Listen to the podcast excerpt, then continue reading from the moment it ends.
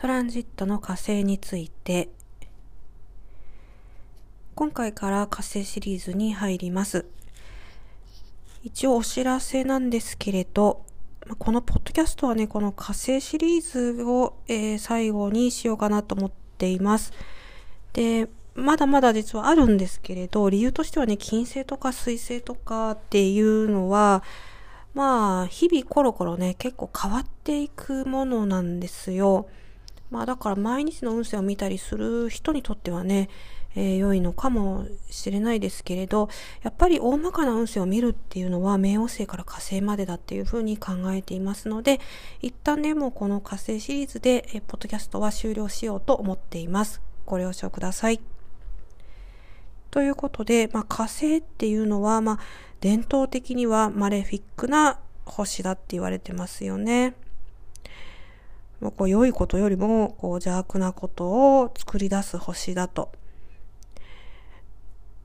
いつもね、参考文献にしている、えー、ロバート・ハンドさんなんかは、いや、待ってよ、ちょっとそれは違うんじゃないかっていうふうに言ってらして、まあ、火星の働きが超過している。多すぎる。まあ、そういったことで、えー、こう、長やってくるだけなのではないか、だからトランジットで何かこう火星が来た時にね、よくね、恐れる人いるんですよ。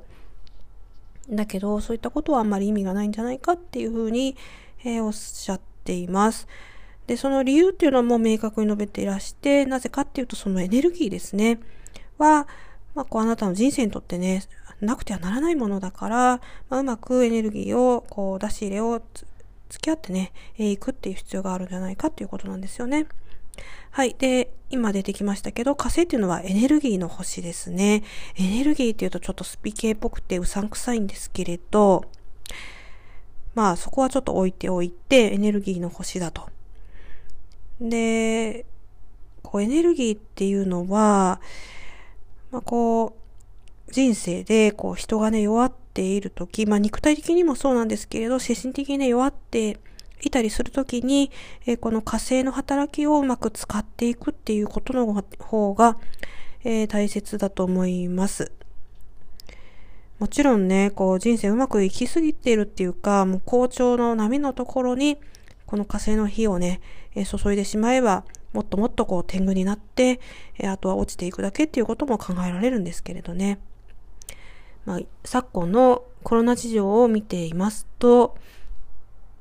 まあ、人生はなかなか、まあ、集合的にいろいろ困難がね、えー、皆さんやってきていると見ることもできるので、どっちかっていうと、ちょっとこう精神的に弱くなっている人が多いはずなので、まあそういうふうに使っていただくのが今の時代はね、特にいいんじゃないかなというふうに思ってます。さて、まあそれでですね、まあ火星は、まあ、よくね、議論とか口論とかって言いますけれど、火星自体がこの言い合い、言い争いを起こすわけではないんですよね。うん。これも同じく単なる火星の働きがこう誤解されるというか、うまく働かずに起こるということなんですよね。はい。えそしてでですね、まあ、こう、例えばね、まあ、火星が、えー、金星を横切る、通過するときにね、まあ、こう、恋人とか、まあ、恋愛とかね、えー、そういったものを象徴しますでしょうね。例えば、それが水星だったりすれば、ま、どっちかっていうと、こう、メンタルの活動領域に、いろいろこう、影響がね、出てきやすいっていうことで、まあ、今回は火星の働きをお話しして、えー、次回からはね、えー、こう、お話をこう、進めていきます。で、ハウスの説明からまた入っていくんですけれど、まあ、このハウスっていうのが、こう、火星でね、えー、刺激されると、まあ、どうでしょうね。まあ、どっちかっていうといいことよりも何かちょっと問題が起こることの方が多いような気がしていたりもします。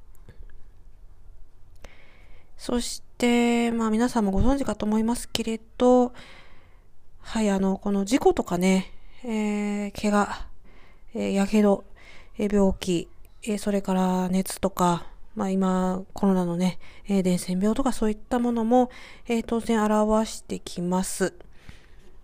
うん。私はね、どっちかっていうと、万年で見るときは、まあ火星もいますけど、海洋星の方が、え主に見るかなっていう感じなんですけどね、こう世代的な特徴がありますから、まあでも当然火星も、え、見ていく必要がありますね。えー、そういったことにも注意していきましょう。